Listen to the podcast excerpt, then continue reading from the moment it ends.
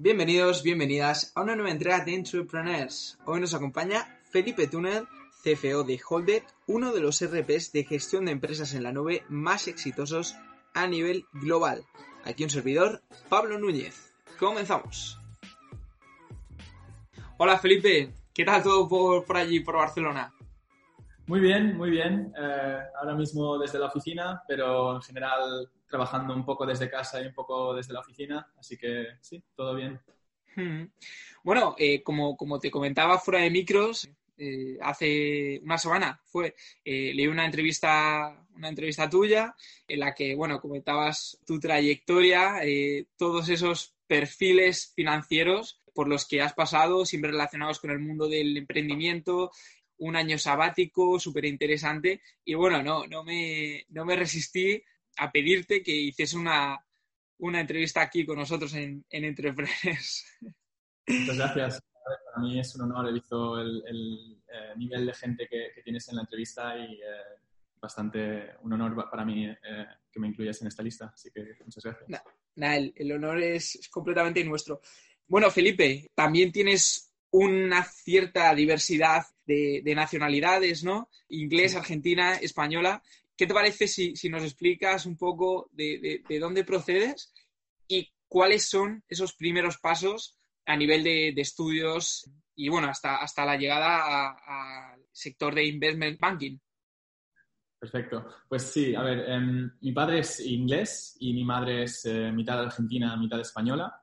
Eh, yo nací en Mallorca eh, y a los pocos años ya me fui al País Vasco, en Bilbao, a Coruña, en Galicia, y después viví cinco años en Grecia, eh, fui a un colegio americano internacional. Y después de esto eh, volví a Mallorca y estuve dos años en un colegio local y luego fui toda la secundaria a un colegio internacional británico en Mallorca. Eh, y después de eso fui, me fui a Inglaterra y ahí estuve ocho años. Empecé estudiando ingeniería aeronáutica en, en Southampton, en el sur de Inglaterra. Y después bueno, llega, llega la parte más de, investment banking. Después de la ingeniería hice eh, un, internship, eh, hice de becario en, banca de inversión y después de eso hice un año que estudié otro máster, esta vez en, finanzas, y luego volví al, banco y empecé, eh, que hice ahí casi dos años de, banca de inversión en el equipo de Consumer y Retail y hacíamos, pues eso, M&A, deals de equity, de deuda, etcétera. Mm. ¿Cómo fue ese salto de, ingeniería al, sector financiero? Porque sí que es verdad que es un patrón que se suele eh, repetir en algunos ingenieros. En, tu caso, ¿cuál es ese porqué? Sí, a ver, no, es fácil. Em, y, el porqué fue, pues, yo empecé a estudiar ingeniería y, bastante rápido me, di cuenta que, no era para mí. Igual que veía muchísima, muchísimos de mis compañeros muy interesados en lo que estaban estudiando, pues yo no, me interesaba tanto, pero bueno, pensé igual en cambiarme de carrera, pero estaba ya cerca y dije, no, ya que estoy, la acabo y al final una ingeniería es, es como estudiar muchísimas cosas diferentes eh, en la misma carrera y creo que al final lo que importa de la universidad es más aprender a aprender que, que lo que estés aprendiendo necesariamente. pero bueno, sí, al final tuve que bastante tuve que enseñarme a mí mismo, eh, gracias al Internet, eh, todos los conceptos y, cosas que necesitaba para poder pasar la entrevista. Y de hecho, las, las primeras entrevistas pues, pues no me cogían eh, porque no, no, estaba suficientemente preparado, pero al decirme que no, pues yo me, me, daba como más rabia y más ganas de aprendérmelo y de, y de conseguirlo. Y, y, al final, pues em, tuve una entrevista por teléfono y luego presencialmente en banca de inversión de Bank of America en Madrid, eh, pero al final eh, me dieron la opción de ir a Madrid o ir a Londres y yo prefería ir a Londres, entonces elegí Londres y ahí empecé. Vale, ¿y cuál era ese día a día como analista en un banco de inversión? ¿Cuáles eran tus roles y, qué es lo que aprendiste allí? Pues fue duro, la verdad. A ver, desde el principio en, en el internship la eh, bueno, era ultra competitivo, ¿no? Eh, y, muchas horas y todo el mundo intentando enseñar que ellos eran los mejores para que le diesen ese rol y, trabajando horas un poco estúpidas, innecesarias, digamos, hasta el punto que, uno de mis compañeros del internship eh, falleció. entiendo que tuvo un, ataque epiléptico, pero igual por no haber dormido suficiente. Entonces, fue un punto un poco duro de, de, este, de este, comienzo a, a, entrar al, mundo profesional, pero bueno, lo, superamos y, y empecé después, después de haber hecho un máster en finanzas, que en realidad me ayudó mucho porque igual que al principio en el internship, igual yo era de los que menos conocimientos tenía, pero igual bastantes ganas. Em, pero después de haber estudiado la teoría y llegando al mundo donde la gente siempre dice muchas cosas, ¿no? Pero si tú sabes la teoría, pues puedes presentar tus argumentos de una manera más estructurada y sabiendo más de lo que hablas. Entonces eso me ayudó bastante. Y entonces, ¿qué hacía en el día a día? Pues para empezar los días eran muy largos. Em, recuerdo que mi peor semana de trabajo fueron 124 eh, horas, eh, así que tres, veces una semana normal. Em, y, en, muchos sentidos porque había mucho trabajo, pero también en otros sentidos porque esa era la cultura y no, no se planificaba bien y, no sé. Ah, de hecho, ayer hablé con, con, un compañero que era mi intern cuando yo ya estaba trabajando y, y él sigue ahí ahora. Eh, ahora está asociado ahí y, me cuenta que, las cosas sí que de verdad han cambiado un poco, que para el mismo trabajo que hacíamos nosotros, que no sé si éramos igual 7, pues ahora que son 14, ¿no? Entonces eh, se, divide un poquito mejor. Em, y, bueno, ¿qué se hace como analista de banco de inversión? Pues em, hay una broma que es em, que los de banca de inversión eh, siempre hablan de, de, models and bottles de modelos y, botellas en el club, ¿no? Porque tal va tan bien y tal. Pero al final la realidad es que son financial models y water bottles, porque al final pasas muchas horas delante del ordenador um, eh, haciendo pues, modelos financieros, eh, haciendo, estructurando um, potential deals que, que pueda haber. Y perdona por el spanglish, pero algunas cosas sí que las voy a decir. Feel, free. Y pues también mucho es presentaciones, ¿no? Porque al final, em, yo a veces lo explico así, que eh, banca de inversión, al final, como muchas cosas en la vida, es, vendas, es ventas, ¿no? Venderte, a, venderte a, ti mismo. Y, cuando estás compitiendo por un premio muy grande, ¿no? Porque al final, si tú vendes una casa, el, broker se lleva un cierto porcentaje de esa casa, pero esa casa puede valer X. Pero una empresa que, que vale miles y miles de millones y tú consigues venderla, la comisión que te puedes llevar de eso como empresa o como managing director del equipo son a veces cientos de millones por, por, una transacción. Entonces, como el premio es tan grande, la competición es, es muy grande y los bancos de inversión dicen que intentan eh, contratar a, la gente más lista y tal, y todo para conseguir ese premio al final. Entonces, cuando tienes tanta gente lista con mucha ambición y muchas ganas compitiendo contra ellos mismos, pues lo que pasa es que a veces se trabaja bastante duro y, y no necesariamente de la manera más lista.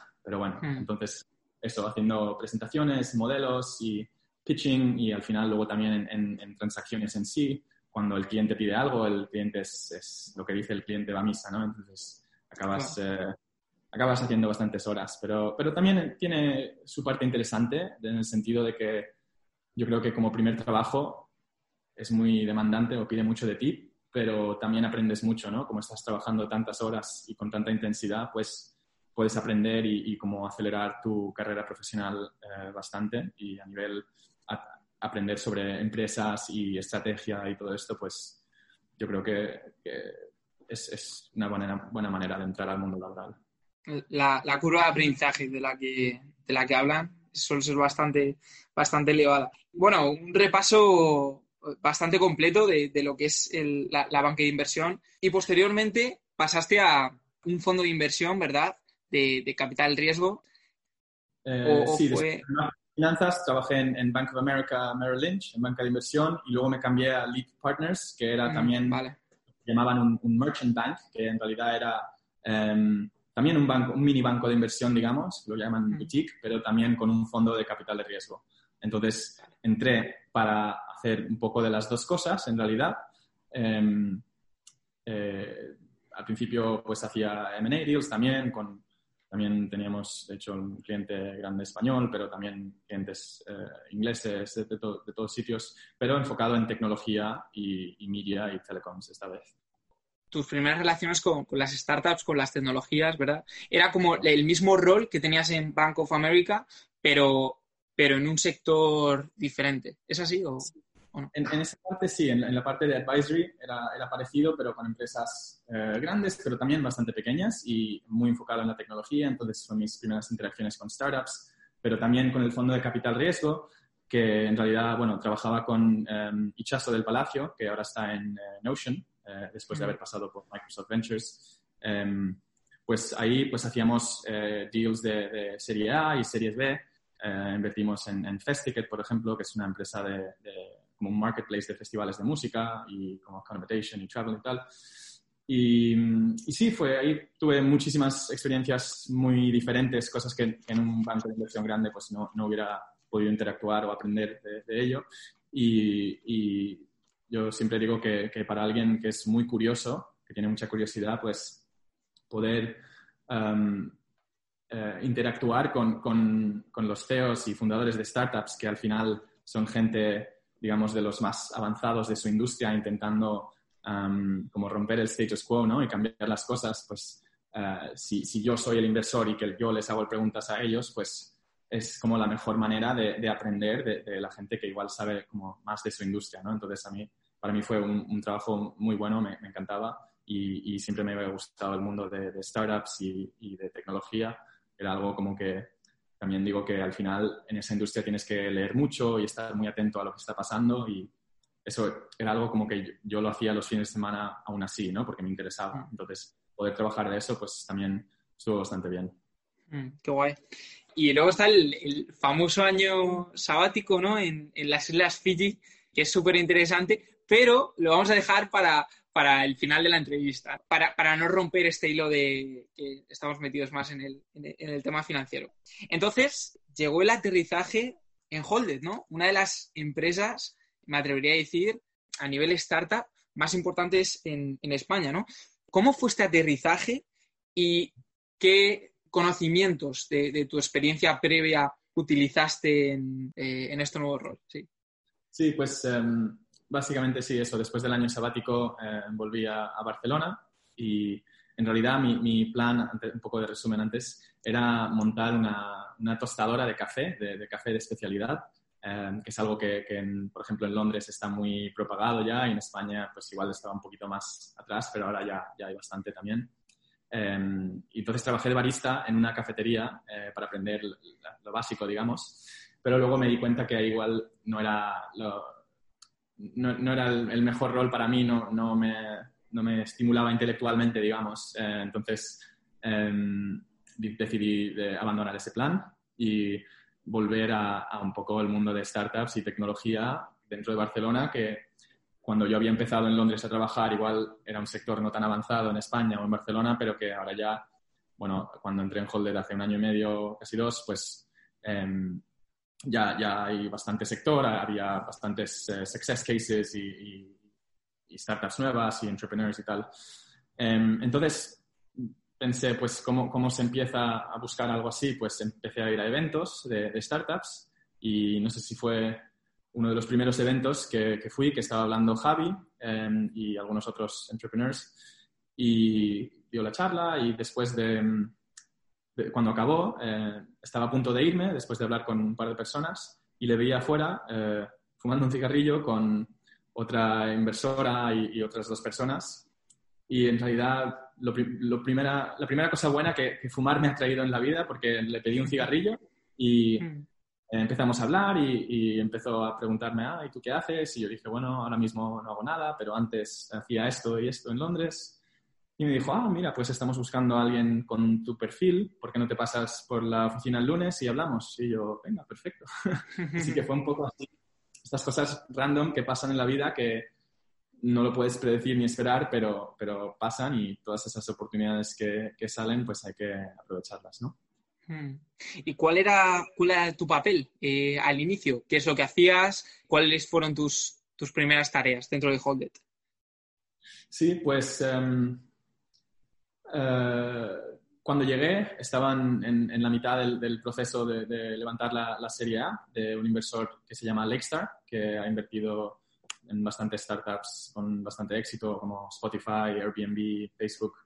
Em, entonces, eso, pues estábamos trabajando con, con, los abogados para cerrarla y después de un mes cerró. Después, mi, mi, digamos, mi primer rol fue em, como tomar la rienda de los números de la empresa, digamos, tener todo bajo control y empezar a, construir un, un sistema de, de, reporting y, y, de cómo coger esta información de, de todas las diferentes partes de la empresa de una manera lo más eficiente y automatizada posible y cómo comunicar eso también bastante de, manera automática y um, cómo comunicar esas, esos números en una forma de una, historia para, para, nuestros inversores y para los CEOs para que tengamos el control de, de, qué está pasando. Um, entonces, pues, pues eso. Um, también en Holded ahora mismo no, soy abogado, pero, pero todos los temas legales pues los llevo yo y los coordino con, con un abogado que tenemos externo, que es un crack. Mm. También eh, dentro de mi equipo tenemos un, contable que también es un crack, es muy, muy bueno y él se ocupa, eh, que ahora tenemos, ahora son dos, eh, a nivel todo de, invoicing y accounting y también se ocupa de hacer los impuestos y es algo que yo en realidad es, digamos, mi parte más, más débil dentro de, mi rol, pero porque al haber estado trabajando en, en Londres no, no había interactuado con el sistema español así a mí no había hecho contabilidad en impuestos, ¿no? Era más a nivel de la contabilidad que necesitas para, para las finanzas. Pero, pero también eh, durante la cuarentena me hice un curso de, eh, de, contabilidad y fiscalidad y laboral, así que ahora lo básico lo, lo, entiendo, digamos. Lo, has aprovechado bien la, la cuarentena. Bueno, Felipe, y, te voy a preguntar, ¿cuáles serían los conocimientos o, la formación que, suele tener mm, el, CFO medio de una startup y la experiencia. Porque también eh, un CFO, un responsable de finanzas de una corporate, de una gran empresa, ¿se adaptaría bien a, una startup? Empezando por la segunda, igual depende de, las ganas que tenga de remangarse y de, de, um, deal with the complexity, digamos, ¿no? Porque al final, um, en startups, sobre todo al principio, muchos procesos son un poco caóticos, digamos, ¿no? Y, hay que intentar entrar y, poner orden y también como ir aprendiendo cada vez por la experiencia cómo es la mejor manera de hacer eso, lo más automático que puedas, etc. Em, y luego respondiendo a la primera pregunta, bueno, y acabando con esa pregunta, que, muchos CFOs, digamos, de empresas eh, muy grandes pasan a, a, un rol bastante diferente, ¿no? Porque tienen un equipo enorme haciendo mucho del trabajo del grunt work o del trabajo duro, digamos, em, y ellos son como, como, reciben esa información, corrigen lo que sea y, son más la, la, voz contra los inversores o, comunicando la historia a nivel financiero de la empresa. Em, entonces, ¿qué se necesita, necesita y qué se hace? Pues también al principio eh, no teníamos, digamos, expertos en cada área del negocio, ¿no? Éramos, yo llegué y éramos 25, eh, 28, yo era el número 28 que entré en la empresa y ahora somos como casi 70. Eh, entonces las cosas han cambiado mucho y al principio pues igual yo ayudaba bastante en, diferentes áreas que no eran la mía, eh, pero ahora sí que estoy bastante más enfocado en, en mi área, en, las finanzas, eh, investor relations y tal. Y sobre qué conocimientos pues y qué áreas digamos suelen entrar la gente a este rol, pues yo creo que, que la mayoría de gente viene eh, o de, ser contable, digamos, de, haber trabajado en una de las Big Four, eh, KPMG, PwC, eh, etcétera, Deloitte um, y Ernst Young. Y, la otra gran, el otro gran path también es de banca de inversión, creo, ¿no? Pero, pero claro, eso es en general para ser CFO y, para, para, una startup, pues yo no lo tenía en este caso, ¿no? Pero creo que ayuda haber estado en una startup antes para entender a lo que te vas a, enfrentar, digamos, ¿no? Eh, yo había estado en el mundo de startups del, lado del inversor, no de, no de dentro, pero bueno. Hmm. Vale, o sea, lo fundamental es tener cierta experiencia, pero sobre todo bastantes ganas y, como nos comentabas, si tienes que hacer un curso porque a lo mejor te falta una, una pata de conocimiento en, en, algún aspecto, pues eh, complementarla. Vale, pues eh, súper interesante. ¿Y mm, cómo se estructura el equipo de finanzas y cuál es el equipo que, tienes eh, a tus mandos, por así decirlo, ahora mismo? Sí, o sea, las áreas que hay dentro de finanzas, em, podríamos empezar por accounts receivable y accounts payable, que es básicamente la facturación que tú emites para que te paguen y eh, las facturas que tú tienes que pagar para tus proveedores. Depende de, mucho del, tipo de empresa, ¿no? Porque, por ejemplo, Holled es, es un, digamos, un ERP, una eh, Business Management Software, una herramienta de gestión de negocios, pero es todo online. Entonces, eh, la gente nos paga online y, este proceso está bastante automatizado. Luego, claro, siempre hay algunos que, no te pagan o alguna factura que, que hay que corregir y tal. Eh, y para esto tenemos eh, a un Billing Analyst que vino de Customer Success, eh, entonces ya estaba metido en este mundo de, de, facturación y él lleva pues la facturación con, con la contabilidad, con el, contable, que había sido pues también contable varios años, había sido gestor y había estudiado Derecho, entonces tiene bastante 360, digamos, dentro de esa área. Luego, pues hay Treasury, tesorería, entonces hay que eh, asegurarnos que tenemos suficiente dinero, digamos, ¿no? Porque para cualquier startup o cualquier empresa, si te quedas sin dinero es como game over, ¿no?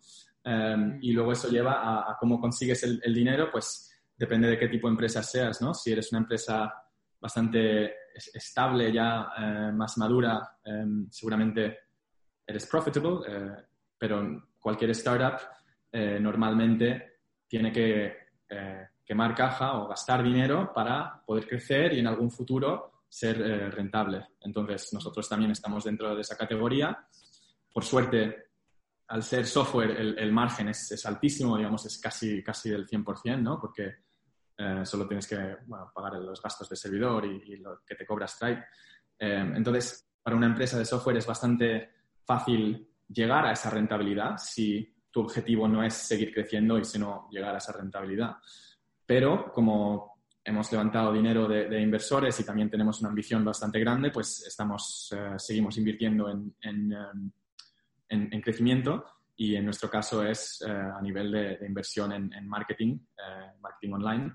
Entonces es como un, como un pedal de un coche, ¿no? Que tú puedes apretar el acelerador o puedes dejar de apretar. Entonces tú como que, a cierto modo, sabes qué, qué unit economics tienes y sabes cuánto quieres crecer, entonces tú, tú, decides eso hasta cierto punto, ¿no? Luego hay muchas variables que pueden eh, ir variando esos, esos economics, pero...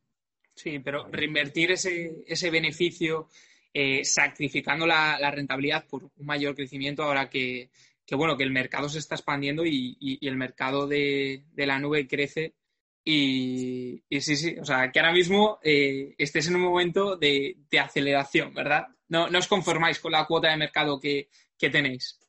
Sí, a ver, en, marzo eh, empezaba todo esto del COVID, la, cuarentena y tal, y como nadie sabía nada y no se, no se sabía qué iba a pasar, em, empezamos a, frenar un poquito, a ir un poco más lento para, por, si acaso, digamos, ¿no? Porque no, se sabía.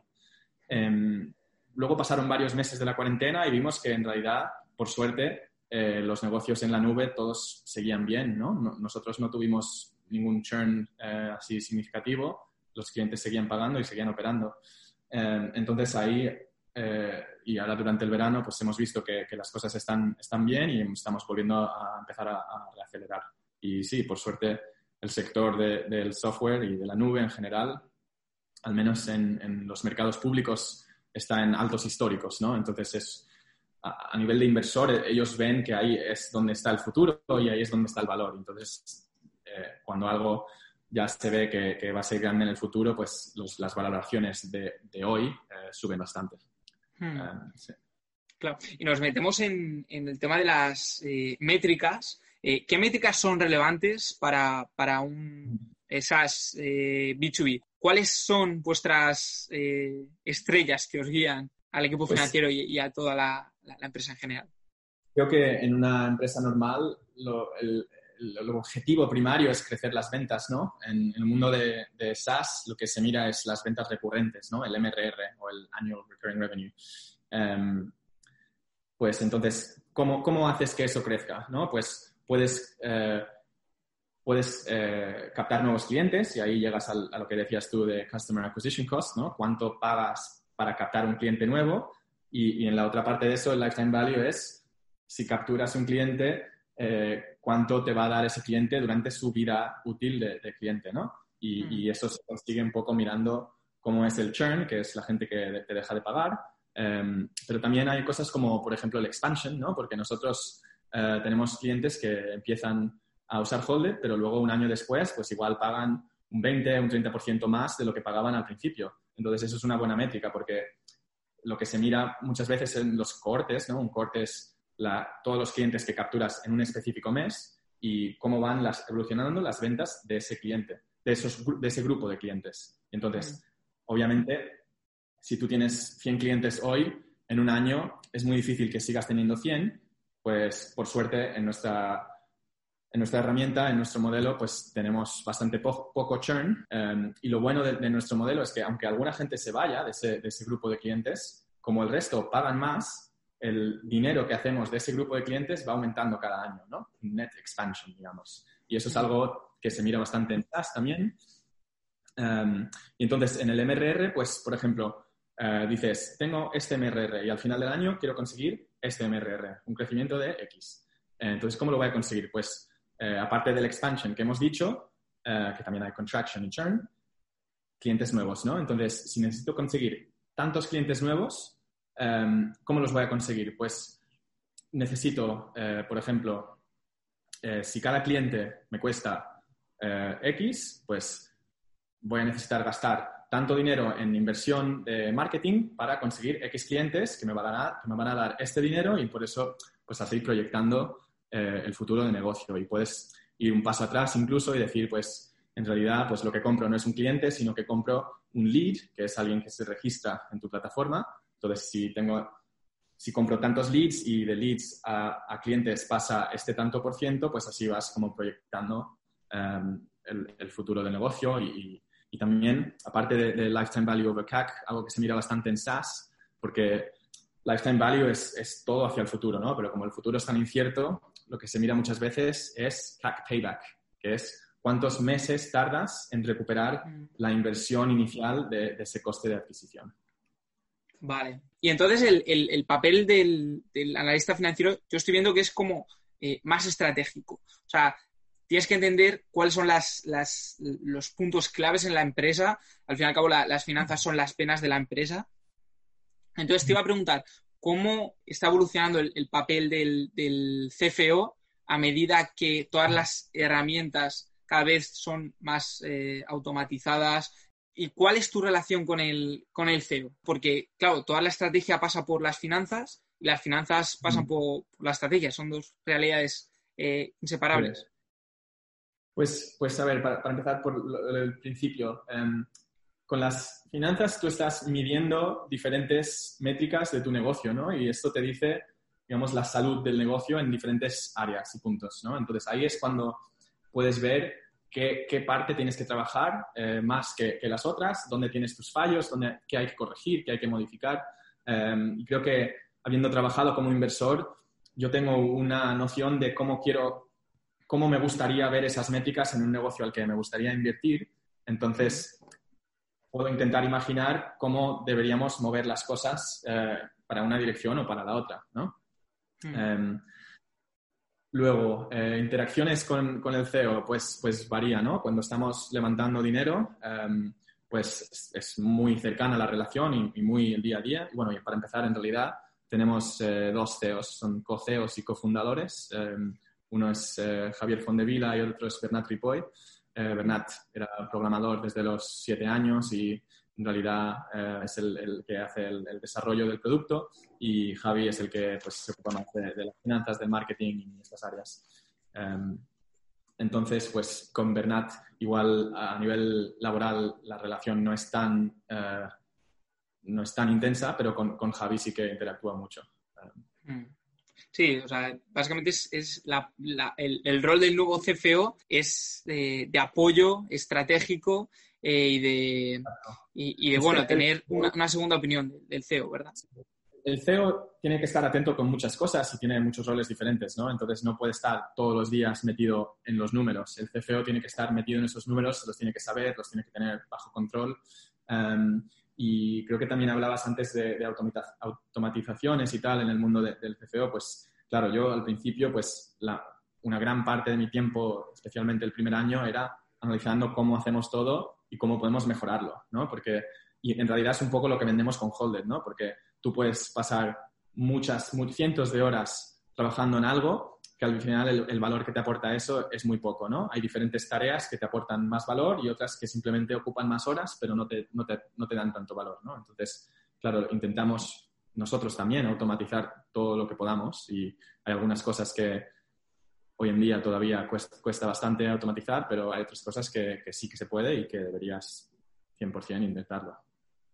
¿Cuál es tu predicción sobre, sobre este rol en el futuro? ¿Crees que esta automatización eh, será casi perfecta, ¿no? Y, simplemente eh, tu labor será de tener una, una, visión de pájaro, ¿no? Y ver cuáles son esos consejos que puedes dar al CEO, eh, ese eh, apoyo estratégico, básicamente, eh, con conocimiento de finanzas. Hay dos cosas en finanzas, ¿no? Una cosa es mirar hacia atrás y otra cosa es mirar hacia, hacia el futuro. Em, y entonces, la parte de mirar hacia atrás, en realidad, un, un, software de gestión de, contabilidad y tal es, es, lo que te ayuda a llevar, ¿no? Tener la mm. contabilidad es la historia de la empresa. Um, y luego depende de, cada empresa, pues por ejemplo, una empresa de SaaS tiene que mirar más que la contabilidad, ¿no? Todas estas métricas que te estaba contando. Y para eso, pues sí, hay herramientas como Charmogul, por ejemplo, que usamos nosotros, que nos lleva todas las métricas del SaaS y KPIs. Luego, para mirar hacia el futuro, em, hay algunas herramientas que lo están intentando hacer, como Float y em, Fathom, que intentan hacer como cash flow projections o, modeling, ¿no? Para ver cómo va la caja hacia el futuro. Pero a día de hoy creo que eh, depende de, qué, tipo de empresa tengas, ¿no? Porque algunas empresas... Y, también eso, una cosa es mirar hacia el futuro para hacer proyecciones, para hablar con un inversor, o otra cosa es mirar el nivel de caja, cómo está hoy, cómo va a estar mañana y pasado, para tener ese control, que son dos cosas diferentes. Entonces, estas herramientas creo que cumplen más la segunda función pero para hacer un, financial model que es bastante más hacia el futuro, que es más para intentar proyectar cómo va a ir tu negocio y luego, claro, cada negocio es un mundo, ¿no? Y es muy específico. Entonces, em, pues eso, por ejemplo, todavía lo, lo, hago en Excel. Bueno, en realidad uso Google Sheets, que para interactuar con bastantes personas es, es mejor, aunque ah, mm. siempre en Excel al principio, pero no, me he cambiado. Hmm, vale, perfecto. Y y bueno, llegaste a Holded en 2019, eh, cuando se estaba ya eh, preparando ya a, mitad de, esa serie A, pero también has tenido experiencia previamente en, banca de inversión en cuanto a, levantar series. Eh, ¿Cuál es el rol de un CFO en este proceso y cómo se articula financieramente esta, esta operación? Sí, pues al final un inversor su objetivo es hacer una inversión, que esa inversión crezca y en un futuro le devuelva ese dinero, ¿no? Y, mucho más. Ese es el objetivo. Entonces, pues eh, tanto el fundador, el CEO como el CFO tienen que demostrar de una forma muy creíble eh, a, ese inversor que esta empresa lleva una trayectoria muy buena, entonces mirando al pasado y, basado en, en, este pasado, cómo van a evolucionar las cosas hacia el futuro. Y esta evolución hacia el futuro es cualitativa y cuantitativa, ¿no? Porque una cosa es hacer un modelo financiero y decir, mira, en este año vamos a hacer X y en realidad, claro, si, si tú proyectas, proyectas a, cinco años o incluso a 10 o a 15 años, nadie, va a nadie sabe lo que va a pasar en 15 o 20 años, ¿no? Entonces, lo más hacia afuera que te vas, lo más eh, así es, ¿no? Menos predecible.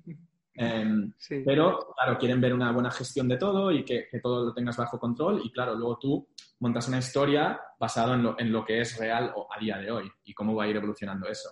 Pero luego también tienes que hablar de otras cosas que son mucho más subjetivas o cualitativas, ¿no? De a dónde vas con la estrategia, cuáles son los planes a nivel de producto, a nivel de mercado.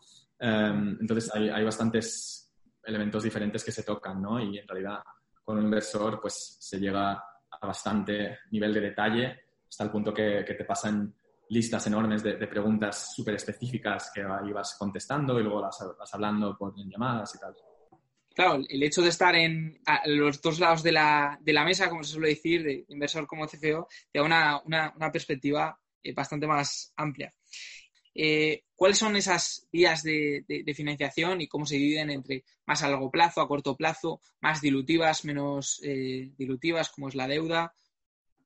Vale, pues creo que tiene más sentido hablar de esto dentro de, la historia de, cómo empieza y va madurando una empresa, ¿no? Al principio tienes em, lo que llaman FFF, que significa Friends, Family and Fools, ¿no? Eh, familia, amigos y, pirados que te hacen caso a tu idea loca, ¿no? Porque al principio tienes una idea y no tienes un negocio, pero tienes que convencer a la gente que esa idea se va a convertir en un negocio y que lo vas a hacer eh, de verdad y que va a funcionar. Entonces, em, está eso. Eh, también hay aceleradoras, hay programas del, gobierno, que, por ejemplo, los, préstamos de, NISA, cuando ya igual llevas un poquito más de tracción. Em, luego, eh, angel investors, que son gente que le ha ido bien en el mundo de negocios y va invirtiendo en, otras eh, pequeñas startups a nivel semilla, que se dice seed. Em, y luego ya subiendo de eso, pues vas llegando más a, bueno, y también, no, no dentro del mundo startup, pero igual más a negocios tradicionales, la, mucha gente pues pide un préstamo al banco, ¿no? Y, con eso empieza su negocio. Em, pero volviendo al mundo de startup y, las maneras de financiar, pues luego ya entras al mundo de, los inversores de capital de riesgo profesionales, que hay desde seed a luego cada, cada vez por tamaño, pues Series A, Series B, Series C. Em, y luego, aparte de eso, pues eh, hoy en día están saliendo muchas alternativas. Hay hay la deuda del banco, que también para una startup puede funcionar. Por ejemplo, en, eh, España pues tenemos programas eh, en los bancos que están como garantizados por el Fondo de Inversión Europeo o ahora por el COVID salieron estas líneas ICO, que el gobierno les garantiza al banco un cierto por, ciento del préstamo. Y así los bancos te dan un interés muy, muy bajo. Em, también está lo de NISA, que ya comenté. Eh, luego hay cosas que, algo que se llama venture debt, que es inversores privados invirtiendo, pero no en forma de equity, sino en forma de deuda. Y entonces aquí el interés es bastante más alto, suele ir entre 10, 12 o 15%, em, y es, es, un préstamo arriesgado, ¿no? Porque las startups ya de por sí tienen bastante riesgo de, no funcionar, eh, dependiendo de la, del stage a la que esté. Em, y hoy en día también están saliendo algo que se llama eh, Revenue-Based Financing, que, por ejemplo, para las empresas de software, si yo tengo un cliente y basado en el churn que tengo hoy, puedo ver que este cliente va a estar conmigo X años, ¿no? O incluso a veces tienen un contrato de un año o dos años. Entonces, mm. esto es como dinero que, que, sabes que va a venir, o, a veces es 100% que va a venir, pero no lo tienes hoy, lo tendrás mañana. Entonces, a gente que te presta contra esto, como que te adelanta un poco de ese dinero. Mm. Sí, hablamos de, de hecho, eh, hace dos entrevistas entrevistamos a, a Miguel de, de CapChase, sí, sí, que nos comentó esa, esa, manera de, financiación. Bueno, y también antes de los mercados públicos hay private equity, que son fondos eh, un poco diferentes a los de capital de riesgo, que igual em, a veces invierten en, empresas un poco más maduras em, y usan bastante deuda con su inversión y, tal, pero bueno, no, no, entraremos en ello. Pero también luego llegas a los mercados públicos y pues hay diferentes maneras de levantar equity en esos mercados, como al principio un IPO o incluso después con un rights issue, um, o también deuda con forma de, bonos, ¿no? Que hay la deuda, los bonos son como deuda que se, se hace trading por el mercado, digamos. Hmm. Muchos Spanglish, perdón. No, no, perfecto, perfecto. Eh, es, es, el cuadro perfecto. Yo creo que, que, es que no ha faltado nada. ¿Y cuáles son las, las herramientas que ahora mismo Holder eh, utiliza? Eh, bueno, pues lo que está eh, público, digamos, es que hemos levantado dinero ¿no? de, em, capital de riesgo. Em, tenemos muy poquitito, pero un poquito de, deuda bancaria, porque al final si alguien, digamos, en, el capital de riesgo, em, alguien te está dando un, un, poco de capital o bastante capital, y ese capital, si la empresa va bien, le vas a devolver mucho más, ¿no? Entonces, si tú estás Em, en una empresa que va creciendo mucho. Entonces, si, si tú inviertes en mi empresa y yo cada año lo voy triplicando, después de dos años, el valor de, tu instrumento financiero vale nueve veces lo que valía al principio. Entonces, mi coste de equity es muy alto porque yo te acabo de dar un instrumento financiero que se ha multiplicado por nueve. Entonces, lo que se mira en las empresas es el cost of capital, ¿no? El precio que tiene este capital. Y si usas deuda, que en estos casos de los bancos, por ejemplo, te prestan a 2% o 3%, en el caso de que la empresa funcione a 100%, es mucho mejor coger la deuda porque te devuelvo el capital más el 3%, no nueve veces de ese capital.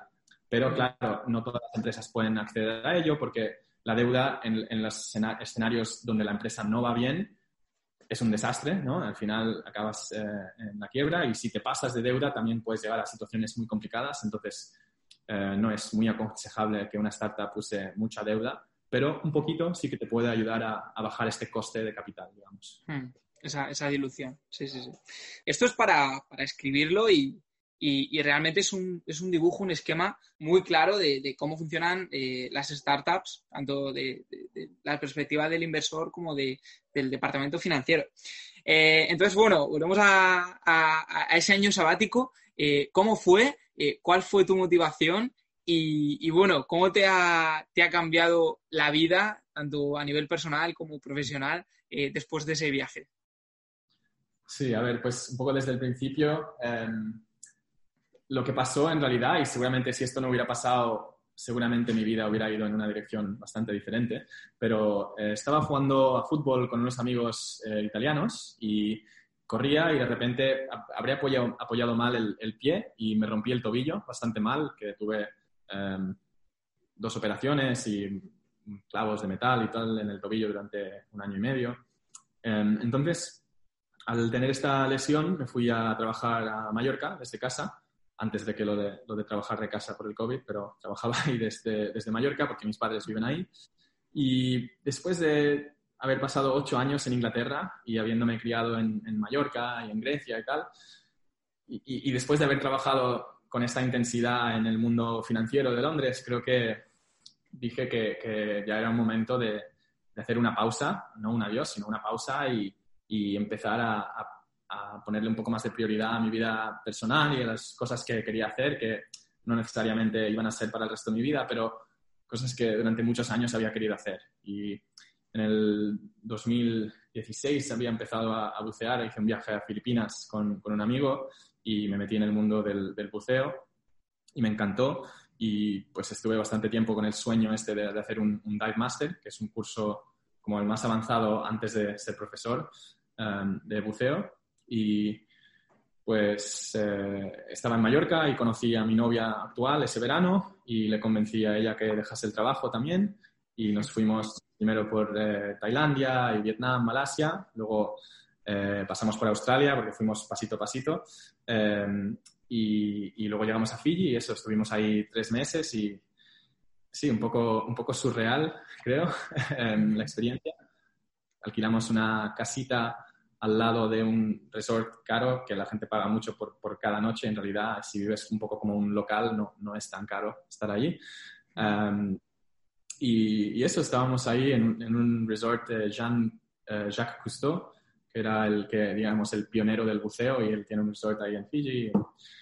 Muy bien la vida ahí, pero claro, después, de, sí, no, después de, de, tantos meses ahí un poco fuera de la, del mundo real o de la civilización, en un sitio tan alejado, creo que ya también puede empezar a aburrir estar todos los días haciendo lo mismo, por mucho que te guste, ¿no?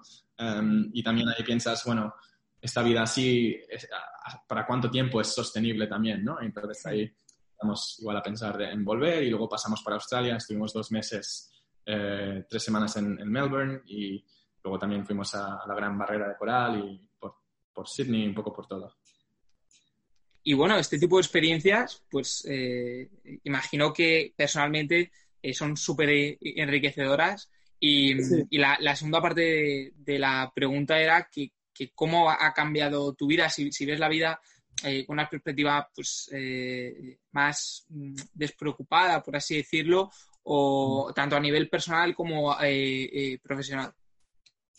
No sé, por ejemplo, algunos de mis ex compañeros en, en Londres les veo y y es como un, no sé cómo se dice en español, pero como un whirlpool, ¿no? En el agua que va así hacia abajo y te, te, tira hacia abajo. Y, y, si te metes mucho, mucho, mucho en ese mundo de, de alta intensidad y alto estrés, es difícil salir. Em, y entonces si no me hubiera ido a viajar, seguramente no, no hubiera vuelto a España, igual me hubiera quedado por ahí trabajando y em, creo que, que, tomarte una pausa para pensar un poco en qué, qué, quiero, porque como dices, ¿no? A veces estamos como en la vida como en un tren de alta velocidad, en una línea recta y sin parar, ¿no? Entonces, parte de ese tren de vez en cuando y mirar y decir, en realidad igual no quiero ir hacia allí, sino quiero ajustar un poquito y quiero ir más hacia allí. creo que para cualquier persona eso es útil y luego también eh, pasar un poco de tiempo persiguiendo tus hobbies, pues no está mal también, ¿no? Eh, después de un, periodo de, mucho estrés y mucha intensidad. Hmm. Eh, y luego también, pues, creo que lo que decías un poco de estar más relajado, pues creo que depende de cada persona, ¿no? Pero a veces hay gente, o yo, por ejemplo, siempre estoy pensando, ah, esto, oh, igual quiero hacer esto, igual, ¿no? Pues em, al haberlo hecho, todo eso, pues puedo concentrarme más en, el trabajo y en el proyecto que estoy ahora, porque ya no tenga esa, tengo esa ansia de, oh, me gustaría ir a hacer esto, ¿no? Pues, pues me concentro en lo que estoy haciendo ahora y, y, y estoy con ello. Así que, bien. Qué guay, súper interesante, Felipe. Pues nada, eh, aquí acabamos la, entrevista. Me parece que ha sido pues muy, muy enriquecedora y, lo vuelvo a repetir, ¿no? Eh, es una visión bastante clara de cómo funciona el, departamento de finanzas dentro de una startup que no es como un corporate, que es a lo mejor un poco eh, más distinto, más flexible. Y, nada, sobre todo tu, tu, experiencia, tu historia, que a nivel eh, personal me parece muy, muy valiente haberlo tomado. Y nada, y por eso muchísimas gracias. Gracias, Pablo. Y a todos vosotros, nos vemos la próxima semana.